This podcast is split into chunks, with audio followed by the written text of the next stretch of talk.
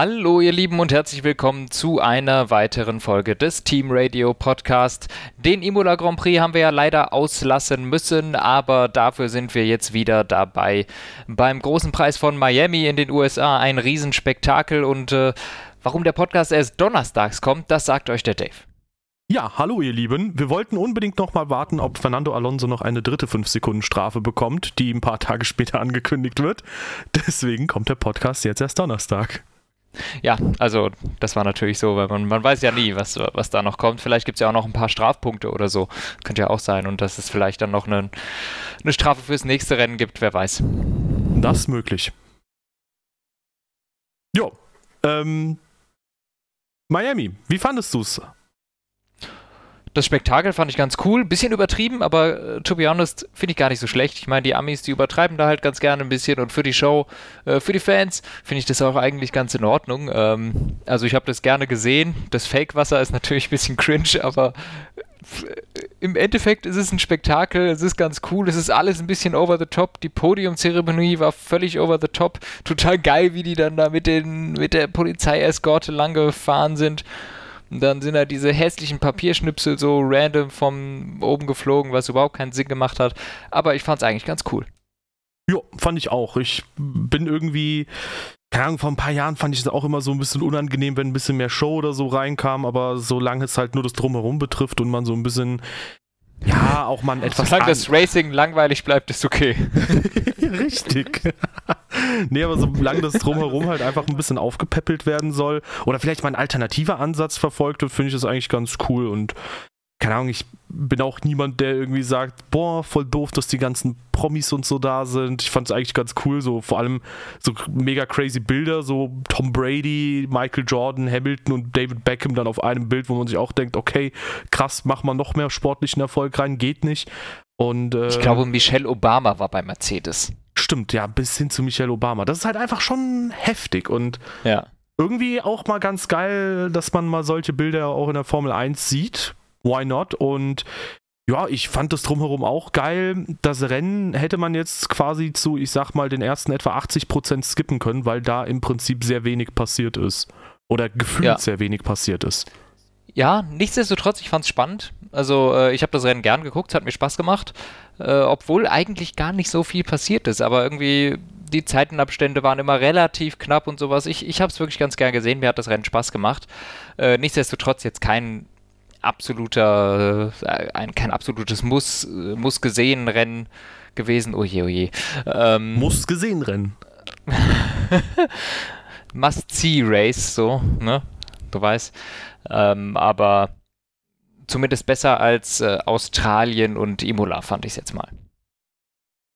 Ja, ja, ja. Also das, die letzten drei Rennen waren an Spannung wirklich, äh, haben da so ein bisschen an Spannung gekrankt. Ähm, die ersten zwei haben da die Messlatte auch echt hochgesetzt.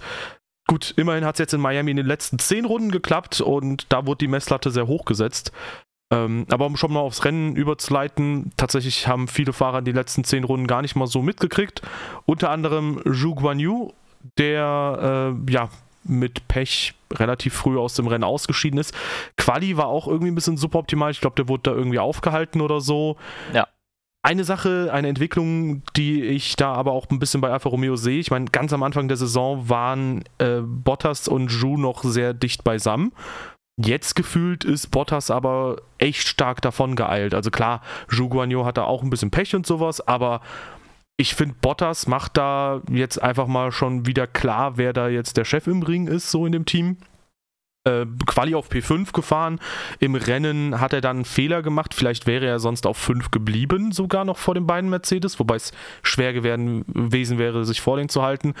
Aber so in Summe einen kleinen Schnitzer gemacht, P7 nach Hause geholt, ist trotzdem ein enorm starkes Ergebnis. Ja, ja, zu so kann man wenig sagen. Wie gesagt, Quali mittelmäßig, aber war halt auch ähm, äh, bisschen schlecht gelaufen für ihn und Valtteri Bottas ein sehr sauberes Rennen, bis auf den einen Fehler eben.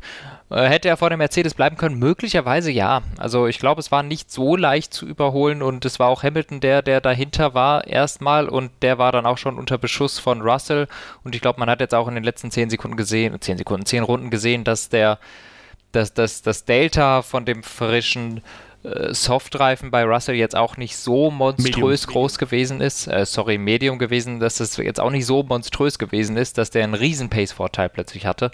Also ähm, das war ja relativ interessant, ähm, aber ja, Walter Bottas hat mir eigentlich gut gefallen, ja. Ja, also wenn das halt äh, so gewesen wäre, wenn Bottas halt vorne geblieben wäre, hätte es theoretisch halt einen DRS-Train geben können hinter ihm, weil ja, ja. der zweitschnellste Mercedes, also der langsamere Mercedes war halt hinter ihm genau. direkt.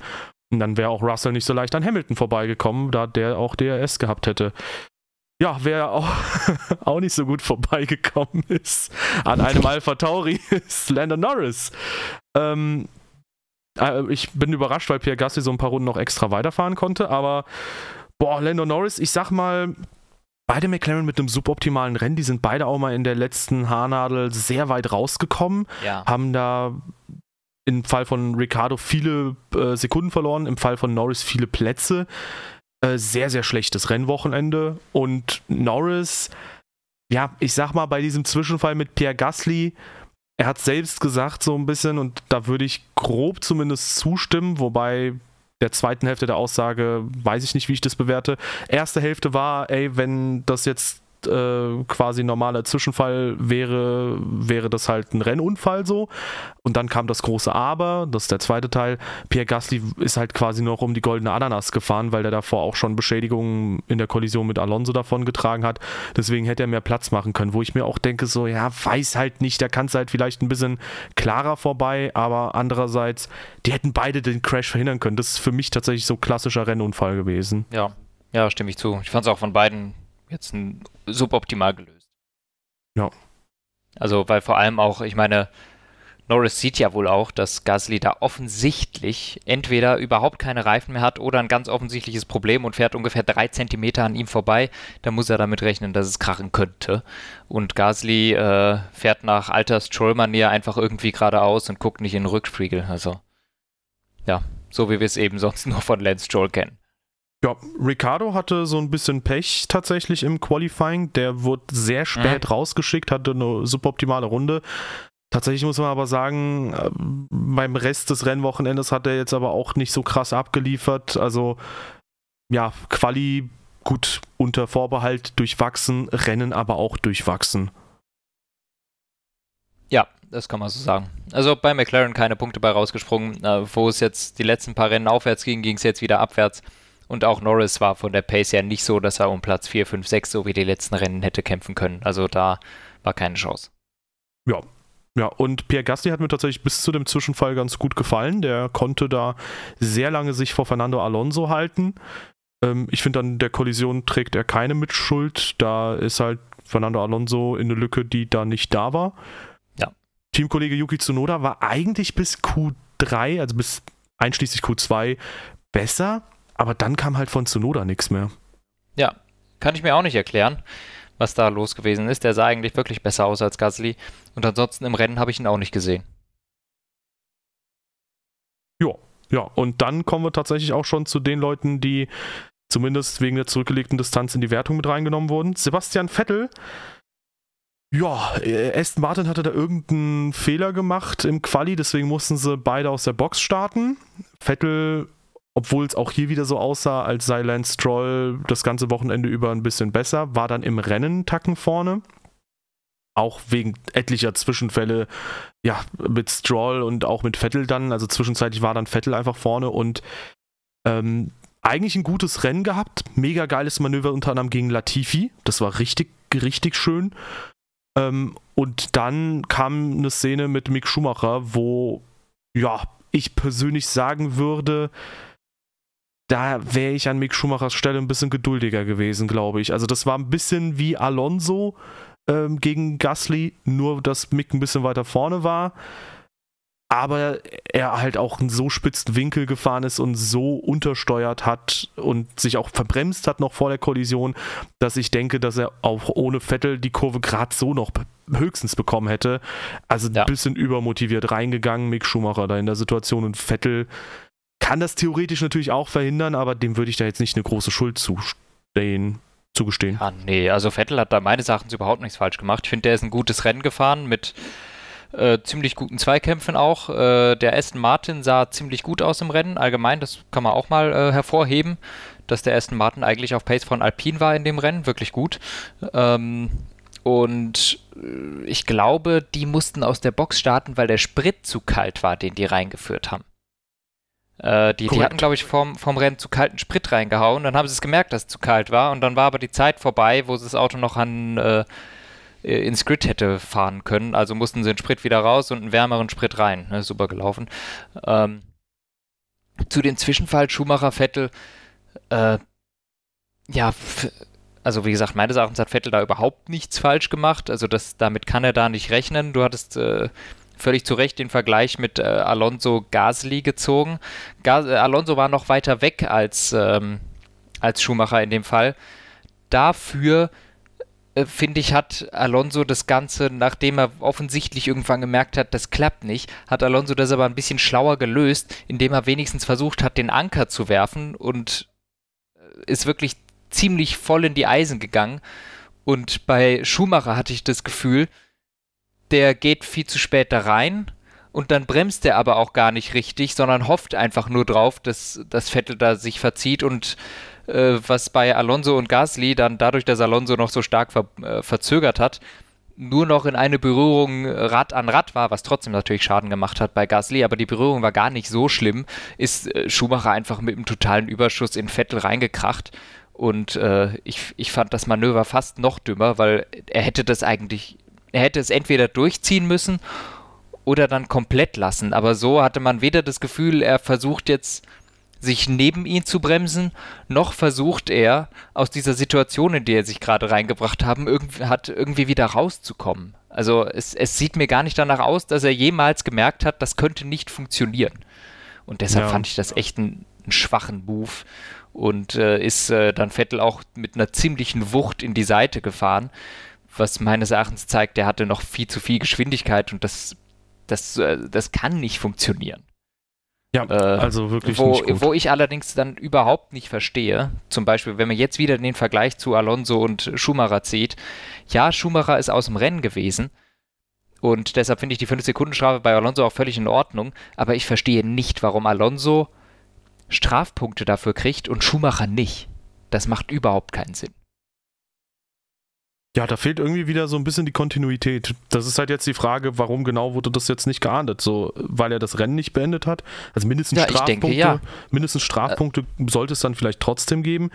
Oder, und das wäre meine Vermutung vielleicht, warum man das macht, weil er halt naja, ich sag mal, deutlicher neben Vettel war, egal wie das jetzt zustande gekommen ist. Ich ja, mein, aber das war er ja nur, weil er weniger gebremst hat und ihm ja, deshalb genau. einfach mit einer noch höheren Geschwindigkeit in die Karre gefahren ist. Also ja, es, genau. es macht für mich überhaupt keinen Sinn. Es, äh, er war näher dran, weil er es noch schlechter gemacht hat als Alonso.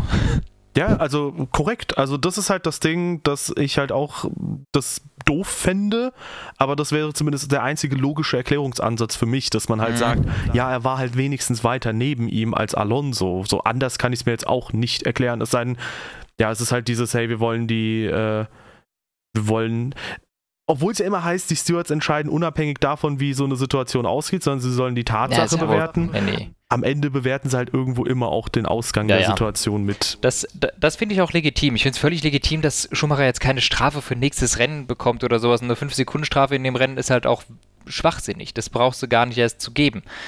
Äh, aber es macht es, es macht für mich dann keinen Sinn. Also das ist diese Kontinuität, von der du sprichst.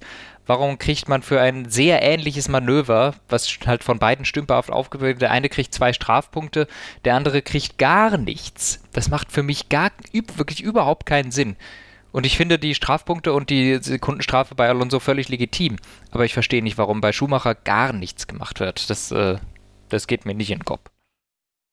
Ja, ja, zumal die Auswirkung sogar noch größer war in dem ja. Fall, dass halt ja. Vettel ziemlich direkt auch beenden musste, während Gasly wenigstens ein paar Runden noch weiterfahren konnte. Wir werden später noch zu einem ähnlichen Zwischenfall kommen, wenn wir an der Spitze sind, aber ja, bei Aston Martin haken wir es ab mit äh, Lance Stroll, lackt sich so ein bisschen durch zu dem zehnten Platz, holt einen Punkt.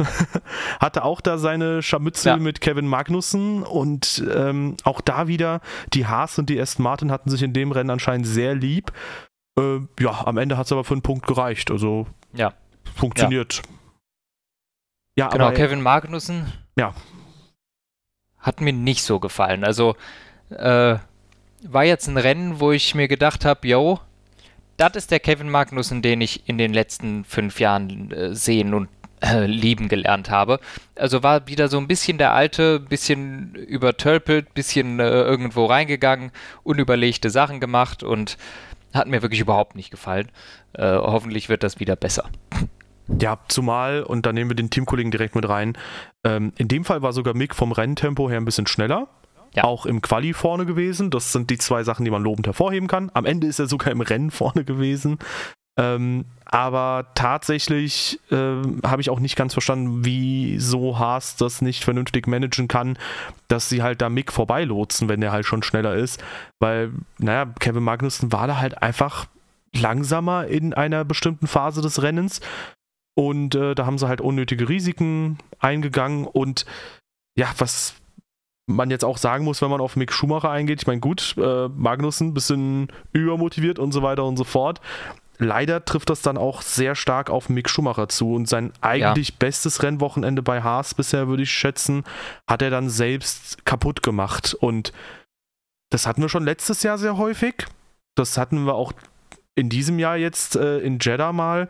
Und ich hoffe, das zieht sich jetzt nicht wie ein roter Faden durch Schumachers Karriere, weil ansonsten dauert mhm. die wirklich absolut nicht lang, trotz Namen und so weiter und so fort. Ja.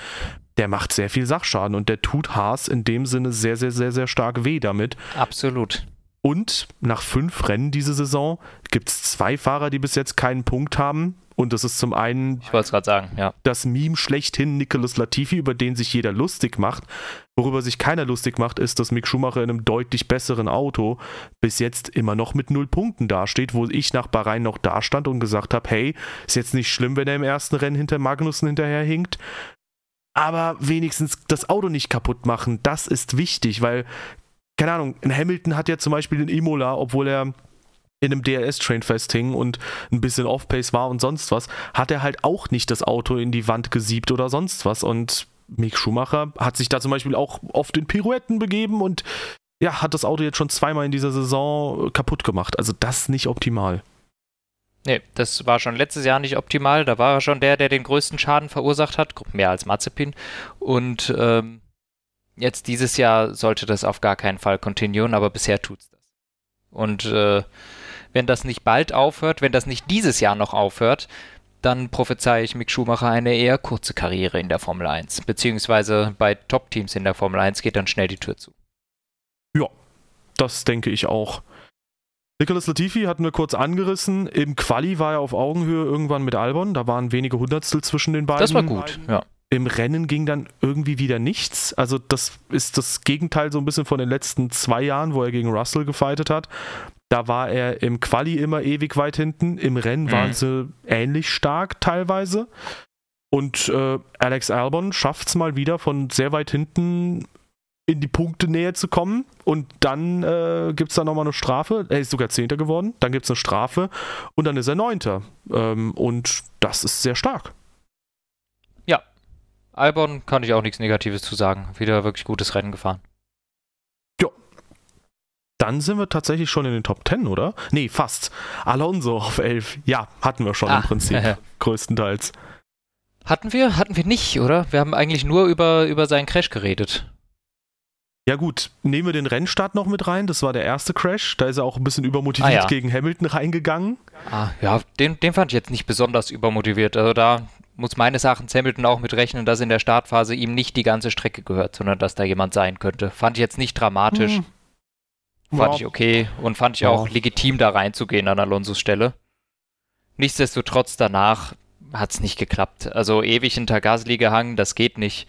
Ich meine, passiert auch Hamilton, aber äh, das ist suboptimal, weil der Alpha Tauri war nicht besonders flott. Der Alpine war, sollte, hätte eigentlich schneller sein sollen. Nichtsdestotrotz eigentlich auch wieder äh, das ganze Wochenende Ocon ganz gut im Griff gehabt, ähnlich wie bei Mercedes dann natürlich durch das Safety Car hinter diesen gefallen, beziehungsweise ist er nicht mal, ist nur durch die Strafe hinter denen gefallen. Und äh, ja, dieser diese Divebomb gegen Gasly sehr untypisch, finde ich. Äh, kein Move, den man so normalerweise von Alonso sieht. Ganz im Gegensatz zu irgendwelchen komischen Spielereien, die mit einem DRS-Messpunkt und äh, irgendwelchen Schikanenkarten zu tun haben. Äh, das ist sehr Alonso-typisch. Dummerweise haben die Stewards gemerkt, dass er da irgendwann mal die Schikane abgekürzt hat und Schumacher plötzlich nicht mehr im DRS-Fenster war, was dann auch dieses ganze Mayhem da hinten ausgelöst hat. Äh, und in der letzten Runde hat er nochmal abgekürzt. Da hat er aber die gesamte Zeit auf der Geraden wieder äh, hergegeben, weshalb es dann trotzdem eine Black and White Flag gab. Komischerweise, also er ist mit sechs Sekunden Vorsprung vor Albon da in die Schikane gegangen und hatte dann noch 5,2 danach. Also er hat sogar deutlich mehr noch liegen lassen. Nichtsdestotrotz Kurve abgekürzt, ob Absicht oder nicht davor, um Schumacher rauszukriegen so wie ich Alonso kenne, würde ich mal sagen, ja, wahrscheinlich schon Absicht und er wusste genau, was er da tut, aber wir werden es wohl nie wissen. Das war wahrscheinlich so ein bisschen wie so bei dem Russland-Start, wo er halt dann bewusst ja, abgekürzt ja. hat, um ja, so ein bisschen seine Position zu festigen. Ja, äh, einfach um zu gucken, vielleicht klappt es ja, ne? Weil ja, ich meine, dadurch bringt er sich schon in eine bequeme Situation, beziehungsweise auch einfach ähm, er hilft damit ja auch seinem Teamkollegen, der ja der äh, direkte Profiteur aus dem Ganzen ist, wenn Schumacher kein DRS mehr hat. Ja, ja, also grundsätzlich finde ich, ähm, ist Alonsos Saison bis jetzt irgendwie ein bisschen strange. Also er hatte ein bisschen Pech. Aber ansonsten habe ich auch so ein bisschen das Gefühl, dass er teilweise selbst sein Wochenende auch nicht so begünstigt und irgendwie so ein bisschen unter seinem Optimum unterwegs ist. Ich meine, klar, er hat bis jetzt auch Pech gehabt, aber er hat halt gerade nur zwei Punkte auf dem Konto, wo Ocon bei 24 ja. ist. Ähm, das ist halt auch schon nicht das Optimum, was er dann rausholt, selbst wenn man das Pech mal abzieht. Ja, also man muss schon sagen, ich glaube, Alonso ist vielleicht der unluckyeste Fahrer bisher dieses Jahr. Hamilton auch ziemlich weit vorne mit dabei. Also da, da wären schon sehr viel mehr Punkte mit dabei gewesen. Ne? Also Gerade das erste Rennen hatten wir gedacht, seien nur Reifen, aber dann war es auch ein Motorproblem. Zweites Rennen Jeddah wären viele Punkte gewesen. Drittes Rennen Australien wären sehr viele Punkte gewesen. Viertes Rennen Imola von Schumacher ab, ach schon wieder Schumacher, von Schumacher abgeschossen worden. Fünftes Rennen äh, war jetzt mit der Strategie mit dem Safety Car unlucky, aber das würde ich jetzt nicht dazu zählen, das hat er sich selber verbaut. Also ich glaube, dem ist schon viel Scheiße passiert in diesem Jahr. Mhm. Und ich würde schon sagen, dass er zwei Punkte hat. Ja, er hätte jetzt vier haben müssen. ähm, aber das sind eigentlich die einzigen, die ich ihm zuschreiben kann, die er sich selber verkackt hat. Ja. Weil er hätte jetzt hier Punkte holen müssen. Und die hätte er auch holen können. Ziemlich easy. Ja, ja. Ja, hast, hast recht. Also so, ich hatte so ein bisschen auch noch an äh, Melbourne Quali gedacht, aber das war ja definitiv kein Fahrerfehler, ja, sondern das, das, war. Das war ja auch nicht selber. Also und vor allem das, der, dann ist halt auch das ganze Rennen dadurch kaputt und bei mir klingelt es kurz. Ich hör's, ja. Aber also dem ist schon viel Scheiße passiert so. Und äh, Imola, ja gut, ich weiß nicht, wie viele, ob da, ob da Punkte drin gewesen wären, vielleicht so, so vier wieder. Aber der, der hätte sehr viel mehr holen können, auf jeden Fall. Und er sieht jetzt gegen Ocon sehr viel schlechter aus, äh, als es eigentlich ist. Äh, wo wir bei Ocon sind, äh, der ist von ganz hinten gestartet, weil er sein Auto in FP3 in die Wand gesetzt hat. Ähm, ja, war nicht besonders heldenhaft. Das Rennen danach war in Ordnung. Er ist die ganze Zeit da mit den äh, was sind es, äh, Aston Martins äh, rumgefahren und so und äh, hat dann natürlich auch von dem Safety Car profitiert, weil er dann von den harten auf die Mediums wechseln konnte. Im Grunde genommen ein ordentliches Rennen, nichts falsch gemacht. Nichtsdestotrotz, die Pace von Alonso war an dem Rennen eigentlich besser gewesen als die von Ocon und äh, ohne den Crash hätte das vielleicht auch noch eine Position, obwohl ehrlich gesagt an Bottas und Hamilton wären sie eh nicht rangekommen. Also trotz des Crashs eigentlich das Maximum rausgeholt aus dem Ganzen. Ja, ja, ja. Ich fand's heftig, wie stark der, der Crash dann doch war. Sowohl bei. Er sah überhaupt nicht heftig aus. Ja, sowohl bei Ocon als auch bei Sainz. Und ähm, ja, ich fand das halt auch dann überraschend, dass überhaupt nicht groß über diese äh, Barrieren gesprochen wurde, dass man da ja. eventuell hätte was hinbauen ja. können. Ähm, ich meine, gut, jetzt begebe ich mich nochmal auf ein gefährliches Minenfeld. Ich muss sagen, diese ganze Diskussion mit der Unterwäsche und auch mit der äh, Schmuckdebatte und so ich habe da keine klare Meinung zu. Mir ist das alles irgendwie egal. Ich finde irgendwie alles kindisch daran, sowohl, dass man sich da jetzt groß gegen wehrt, als auch, dass man das jetzt groß auf den Tisch bringt. Und ja, das ist jetzt äh, Whataboutism, der mitschwingt, aber ich finde schon irgendwo, du könntest ja schon erstmal die Strecke, ich meine, letztes Jahr wurde das ja so geframed, so, ey, Hamilton hat Verstappen mit dem 51G-Crash ins Krankenhaus geschickt und jetzt nehmen wir das so quasi schulterzuckend hin und warum nicht irgendwie vielleicht mal um diese wichtigen Sachen da sich kümmern, so, dass man sich das ja. jetzt erstmal zu Gemüte führt oder keine Ahnung, nicht in Ländern fährt, wo gerade 20 Kilometer entfernt eine Rakete einschlägt oder so. Also irgendwie, diese ganze Debatte fand ich kindisch und gerade mit dem Hintergrund dessen fand ich es dann schockierend eigentlich, dass da über diese Barriere gar nicht diskutiert wurde, gefühlt. Ja, also ich, ich habe da schon Diskussionen gehört, aber es ist nichts passiert. Das finde ich halt bescheuert. Also, dann muss da halt eine Tech-Pro-Barrier hin, wenn das offensichtlich bei niedrigen Geschwindigkeiten solche G-Kräfte da sein können. Stimme ich zu. Ja, naja. bei Science waren es ja auch 47 G dann. Ja, ist auch viel zu viel für, für, für so einen läppischen Dreher, der dann da halt in der Wand ändert, endet. Ja, absolut. Ja, ähm, wir hatten gerade die Schmuckdebatte kurz angerissen. Ähm, jemand, der auch sehr viele Schlagzeilen da gemacht hat. Ich muss übrigens sagen, den Move von Vettel fand ich lustig mit der Unterhose und das mit Hamilton in der mhm. Pressekonferenz mit den drei Uhren acht Ringen und äh, etlichen Ketten und so. Ich fand das auch lustig, unabhängig davon, wie man zur Debatte steht. Das war einfach ein sehr, sehr absurdes Bild und ich habe zufälligerweise ja. jetzt das Bedürfnis, mir auch so drei Uhren zu holen. Ähm, Mach's nicht. so im Stream demnächst. Ich, ich, es, es rechnet sich nicht. Ey, die Dinger sind. Außer du kaufst so billige Uhren, aber wenn du dir so drei, drei Rollies holst oder so, das, das rechnet sich die können halt theoretisch auch mehr wert sein, wenn du auf die richtigen Modelle setzt. Das ist ja eine gute Wertanlage teilweise. ist es wirklich. Also, ich habe mich nie damit beschäftigt, aber es gibt Leute, die damit echt Kohle machen. Aber egal. Ähm, Kann man sowas von der Steuer absetzen? So fünf Uhren? also theoretisch, wenn du sie so als Image-Sachen und so nimmst, kannst du das schon machen. Also ja. ich würde schon sagen, also ich habe zum Beispiel meine Formel 1-Klamotten, äh, habe ich zumindest mit dem Steuerberater mal drüber gequatscht, dass das potenziell gehen könnte oder so. Ähm, ja, das gibt da schon verrückte Sachen, die damit funktionieren.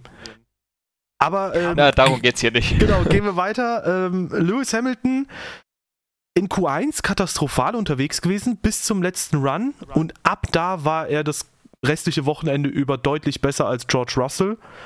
Ähm, hat sich in der Quali-Position auch äh, quasi schon mal wieder gespiegelt ähm, und hat sich eigentlich auch im Rennen so gezeigt, bis auf Thema Rennergebnis. Denn ähm, so gut George Russell in dieser Saison auch unterwegs ist, also er ist auf jeden Fall sehr gut dran an Hamilton in einigen Rennen. In Imola zum Beispiel war er auch vorne und in Jeddah war er auch besser. Ähm, er hat halt diese Saison schon Glück, ordentlich Glück mit den Safety Cars. Slash Hamilton hatte auch ein bisschen Pech damit. Zum Beispiel ja. in Jeddah kam das Safety Car so, dass alle, die auf Medium gestartet sind, perfekt auf Hard wechseln konnten. Ging für Hamilton 0 aus.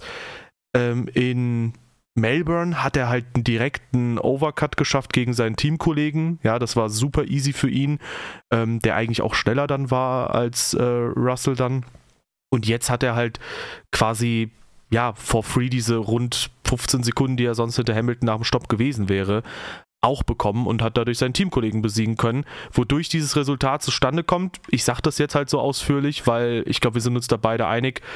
Russell macht diese Saison bis jetzt einen guten Job, aber die Punktewertung lässt ihn nochmal besser aussehen, als es eigentlich ist. Er wäre, glaube ich, regulär auch vor Hamilton, vor allem nach dem schlechten Imola-Rennen von Hamilton, mhm. ähm, wofür er halt auch selbst verantwortlich ist. Ich meine, wir sind wir hatten keinen Imola-Podcast, kann ich auch mal kurz ausführen. Ja, Russell hatte die bessere Startposition. Ja, Russell hatte dadurch auch beim Start deutlich besser nach vorne kommen können. Ähm, und das war halt auf jeden Fall der große Beitrag, der dazu geleistet wurde von Russell, dass er dann deutlich mehr Punkte in Imola geholt hat oder überhaupt Punkte geholt hat. Ähm, dass auch ein Russell aber in einem regulären Rennverlauf genauso wie Hamilton verhungert wäre in diesem DRS-Train, hat man ja schon im Sprint gesehen. Und ja, insgesamt würde ich sagen, Russell regulär in der Saison auch punktetechnisch, wenn man so Glück und Pech rausrechnet, vorne. Aber es ist halt schon deutlicher, als man, äh, als es eigentlich sein sollte jetzt gerade. Ja. Ja, also es ist schon auch unlucky, wie gesagt, ein bisschen ähnlich wie bei Alpine, äh, dass äh, ja, da irgendwie ein Fahrer immer so ein bisschen das schlechtere Ende für sich hat, was Strategie und so ein bisschen Luck angeht. Und das ist in diesem Fall einfach Hamilton. Also äh, der war in Australien ziemlich klar besser als George Russell und ab Q2 auch hier. Und ähm, ja, das, man merkt auch schon am Funk, äh, an den Sprüchen, die, die Hamilton natürlich lässt, dass ihn das schon auch wurmt. Ne? Der, der, also der weiß ja, der hat den Russell hier ganz gut im Griff. Und jetzt kommt ein Safety Car und der weiß, ja, but I'm gonna lose the position to George, right? Und so, ja, so, das, also der weiß das schon, dass das unschön aussieht einfach. Obwohl jeder, der das Rennen guckt, natürlich weiß, was dahinter steckt. Aber im Endeffekt guckt man sich die Punkte an und dann sieht es eben schon wieder blöd aus für Hamilton. Ja, und quasi die gesamte Rezeption äh, ist halt dann, ist Hamiltons Karriere vorbei. So, insert Ro Nico Rosberg Emote hier. Ähm, äh, nicht Emote, sondern Meme.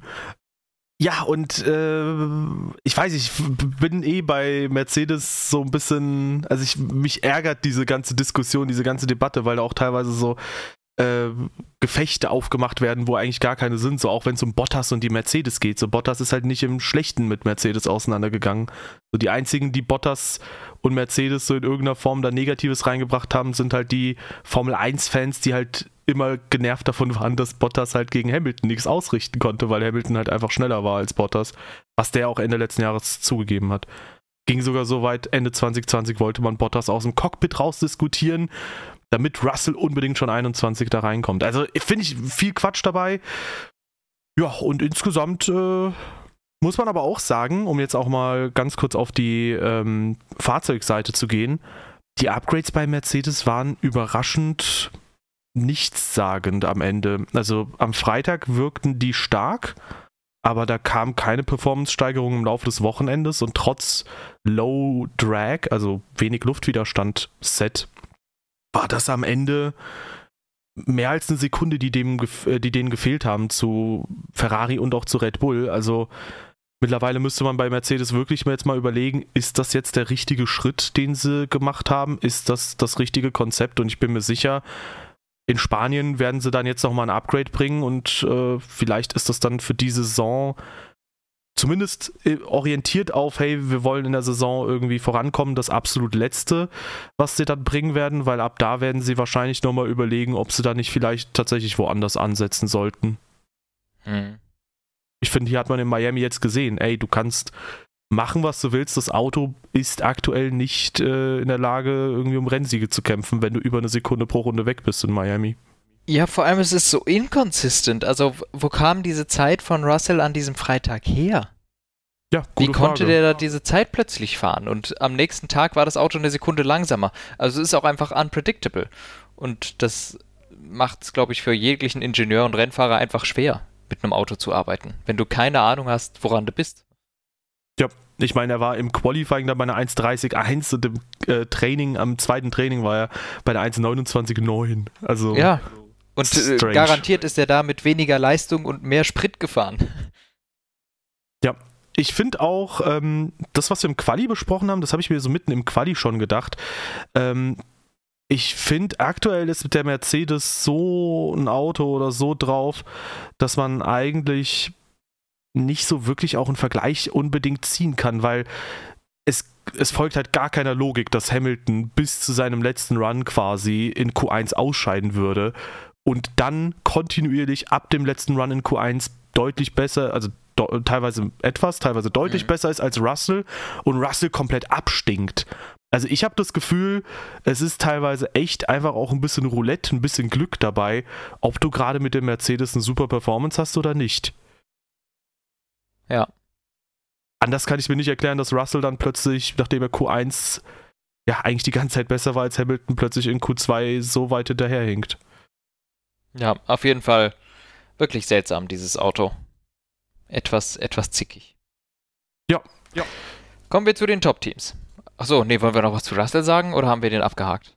Ja, ich würde halt sagen, ordentliches Wochenende. In dem Fall jetzt zwar schwächer als Hamilton. Und ansonsten haben wir das ja schon grob umrissen. Also ja. ich würde sagen, bis jetzt eigentlich etwas ausgeglicheneres Duell bei Mercedes, als man es so denkt, aber ja. Ja, also abgehakt. Glück auf seiner Seite aktuell ein bisschen auch. P4 Perez. Apropos zickige Autos. ja. ja, Perez eigentlich äh, hat mir gut gefallen. Das Rennen, äh, Möglichkeit auf P3 war auf jeden Fall da. Ihm haben aber seit, ich würde sagen, grob Hälfte des Rennens 30 PS gefehlt. Man hat es auch tatsächlich gesehen. Also er konnte auf den Geraden nicht Zeit gut machen auf Science und hat dann auch eine Desperate-Attacke gestartet in Turn 1. Science allerdings äh, als einziger von den drei Angereifenden, äh, der einer, der es gemerkt hat, dass da was schief läuft. Ja, also äh, genau. Von den Verteidigenden einer, der anscheinend in den Rückspiegel geguckt hat in dem Moment. Ähm, der ist dem Ganzen nämlich ausgewichen und hat damit verhindert, dass es äh, in einer Katastrophe ändert. Ähm, nichtsdestotrotz, äh, ich glaube, Perez hätte Science kriegen können mit einem funktionierenden Motor ohne Probleme. Ähm, so halt nicht und daher Perez P4, mehr war dann halt auch einfach nicht drin. Ja, also ähm, sehr, sehr unlucky. Perez hat dann auch das gemacht, was wo ich mir gedacht habe, warum machen das nicht auch die Ferrari? Der ist nämlich in der Safety-Car-Phase nochmal auf Mediums gewechselt. Konnte damit dann noch ein bisschen mehr Action reinbringen in die Geschichte, aber ähm, ja, bei Ferrari hätte ich dann gedacht, gut, die geben oder die riskieren pro Auto drei Punkte und hätten aber die Chance, Verstappen damit äh, nochmal zu überholen. Aber ähm, mhm. ja, bei Perez hat es halt nicht gereicht, weil du hast ja schon gesagt, Leistung hat gefehlt und ähm, ja, bei der Desperate-Attacke auch da wieder, ne? Ich meine, Perez Dive war noch härter theoretisch als die von Mick Schumacher. Also theoretisch hätte man da eigentlich auch schon sagen können, huiuiuiui, ähm, eventuell spricht man da nochmal äh, zumindest eine Verwarnung oder so aus. Aber sehr gut gegangen. In dem Fall gab es ja auch nicht mal eine ja. Konsequenz daraus. Ja. Ja. Teamkollege Verstappen ist äh, ja, ein souveränes Rennwochenende gefahren. Das ist so der klassische Verstappen, den man kennt. Der hat so, äh, so ein halbes Rennwochenende jedenfalls. ja, stimmt. Der hat Auto im Training weggeschmissen, hat im Quali zwei, drei Fehler gemacht. Auf den Mediums ist der Red Bull deutlich äh, gemütlicher unterwegs gewesen, hat die Reifen nicht so sehr beansprucht. Auf den harten hat man später gesehen, dass der Ferrari tatsächlich sogar da gut Paroli bieten konnte aber der Red Bull war auf der Geraden einfach zu schnell. Leclerc konnte dann nicht mehr angreifen und ja, insgesamt äh, trotz so ein paar Fehlerchen kein einwandfreies Wochenende für Verstappen, aber er hat halt einfach den Job erledigt. Ja, also finde ich auch, wie gesagt, finde ich auch legitim, dass Verstappen so ein paar Fehlerchen gemacht hat. Äh, wie gesagt, dem hat eigentlich der gesamte Freitag gefehlt. Der ist, was weiß ich, fünf, sechs Runden in Training 1 gefahren und überhaupt nicht in Training 2, weil dann das Auto gar nicht erst angegangen ist. Äh, also das auf einer ganz neuen Strecke, da finde ich es schon verzeihbar, wenn man. Ist natürlich ein blöder Zeitpunkt, gerade in Q3 dann den Fehler zu machen, ne? Ähm, oh, aber finde ich dann auch noch okay, wenn du trotzdem das Rennen gewinnst, ne? Äh, weil man kann schon sagen, der, der, der Red Bull war einen Tacken besser einfach als der Ferrari, hat die Reifen, zumindest die Mediums, einfach ein bisschen besser äh, gehaushaltet und war an den wichtigen Stellen einfach schneller. Und zwar auf den geraden und in den ganz, ganz langsamen Kurven. In diesen mittleren geschlägelten Kurven, da war der Ferrari ganz klar besser. Aber so viele gab es davon halt einfach nicht. Ich muss, by the way, kurz korrigieren. Er hat das Auto nicht in die Wand gesetzt. Es war ja bei ihm technischer Defekt, ja, ja, der ja. da war. Ko kleine Korrektur, hab dann Fehler gemacht. Jo. Ja, deshalb, ja, fand ich äh, eigentlich ganz gut gemacht dann trotz quasi keiner Trainingszeit das so noch ordentlich hinzubiegen. Absolut. Ja, und ähm, Ferrari wird mit einem lachenden und weinenden Auge auf dieses Wochenende gucken. P1 und P2. Äh, direkt beim Start schon mal P2 verloren im Laufe des ersten Stints dann auch P1. Ich glaube, Ferrari weiß, dass mit dem aktuellen Paket vielleicht auch der Rennsieg noch nicht drin ist. Der Red Bull war einfach in Kombination vor allem mit Verstappen das etwas bessere Gesamtpaket. Ich glaube aber auch, dass die so ein bisschen ja trotzdem glücklich sein werden, dass da zum Beispiel bei Perez ein bisschen was schief gegangen ist. Ja. Und vor allem eine Sache, die halt vor allem auch nach dem Crash im äh, Practice bei Carlos Sainz, glaube ich, auch für ein bisschen Ruhe gesorgt hat, ist, ich meine, man muss es auch immer, immer in den Kontext setzen. Dritter Platz ist jetzt in dem Ferrari auch nicht so krass die Welt, so, das ist halt Standard, aber ich glaube, Carlos Sainz wird sehr glücklich gewesen sein jetzt oder ist sehr glücklich, dass es jetzt mal ein Rennen gab, wo er auch mal zu Ende fahren konnte und auch ordentlich Punkte mitnehmen konnte. Uhu, zweistellig. Weil, ähm, ja, in Imola hat er fünf Punkte aus dem Sprint mitgenommen, im Rennen nicht zu Ende gefahren, unverschuldet übrigens ausgeschieden. Und auch in Melbourne, aber ich glaube, das kratzt alles schon irgendwie an dem Selbstvertrauen so ein bisschen mhm. und da konnte er jetzt, glaube ich, wieder ein bisschen was tanken, dadurch, dass er den dritten Platz souverän heimgefahren hat. Ja. Ja, und Charles Leclerc, wie immer, eigentlich nochmal einen Tacken besser als der Teamkollege und weiterhin WM-Führender. Mit 19 Punkten Vorsprung zu Verstappen, 19 weiteren Punkten zu Sergio Perez. Dahinter dann immer noch George Russell, der sich irgendwie da äh, durchgemogelt hat gegen Carlos Sainz. Und äh, ja, aber Sainz wird da auch irgendwann die Ordnung wiederherstellen, weil ja. da fehlen nur noch sechs Punkte. Ja. Ja, also Leclerc immer nach vorne, das ist halt der Bonus, den man hat, wenn das Auto ins Ziel kommt. Ähm, Verstappen bisher jedes Rennen gewonnen, dass er ins Ziel gekommen ist dieses Jahr. Ja, inklusive richtig. Sprint. Ja, richtig.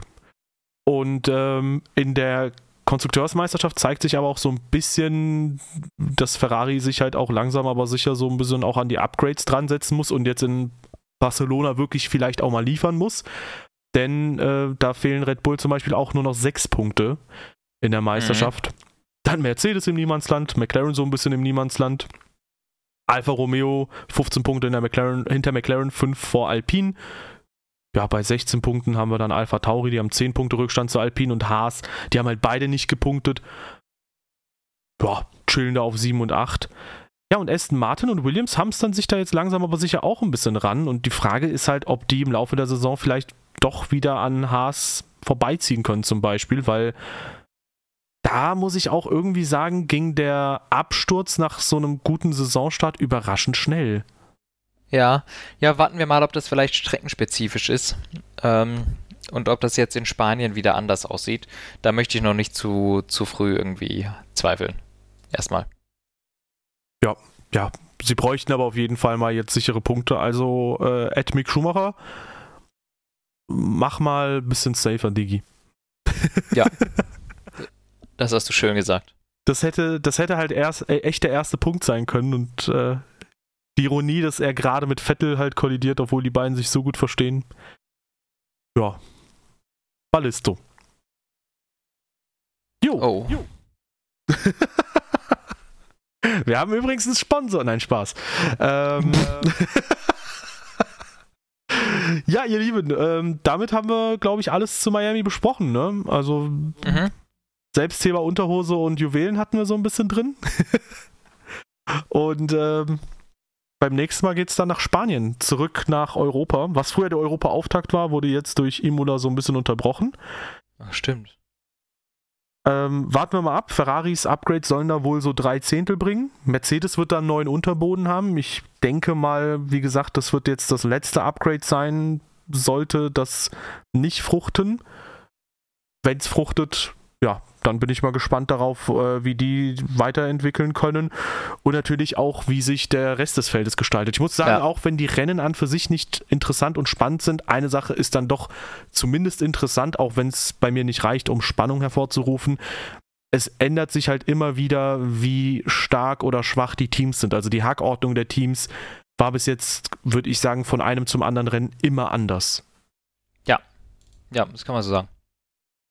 Und damit, ihr Lieben, merci fürs Einschalten. Gerne unsere Beschreibung auschecken. Dort habt ihr unsere Social Media Kanäle. Dort könnt ihr uns ebenfalls ähm, auf unserem Discord-Server besuchen, wo sehr viele Motorsportbegeisterte Leute am Start sind, die immer wieder zu schönen Diskussionen anregen. Darüber hinaus gerne auch noch eine Bewertung auf der Plattform eurer Wahl hinterlassen. Das hilft uns immer auf jeden Fall weiter. Und wir sehen und hör oder hören uns demnächst wieder, wenn es nach äh, Barcelona geht. Tschüss.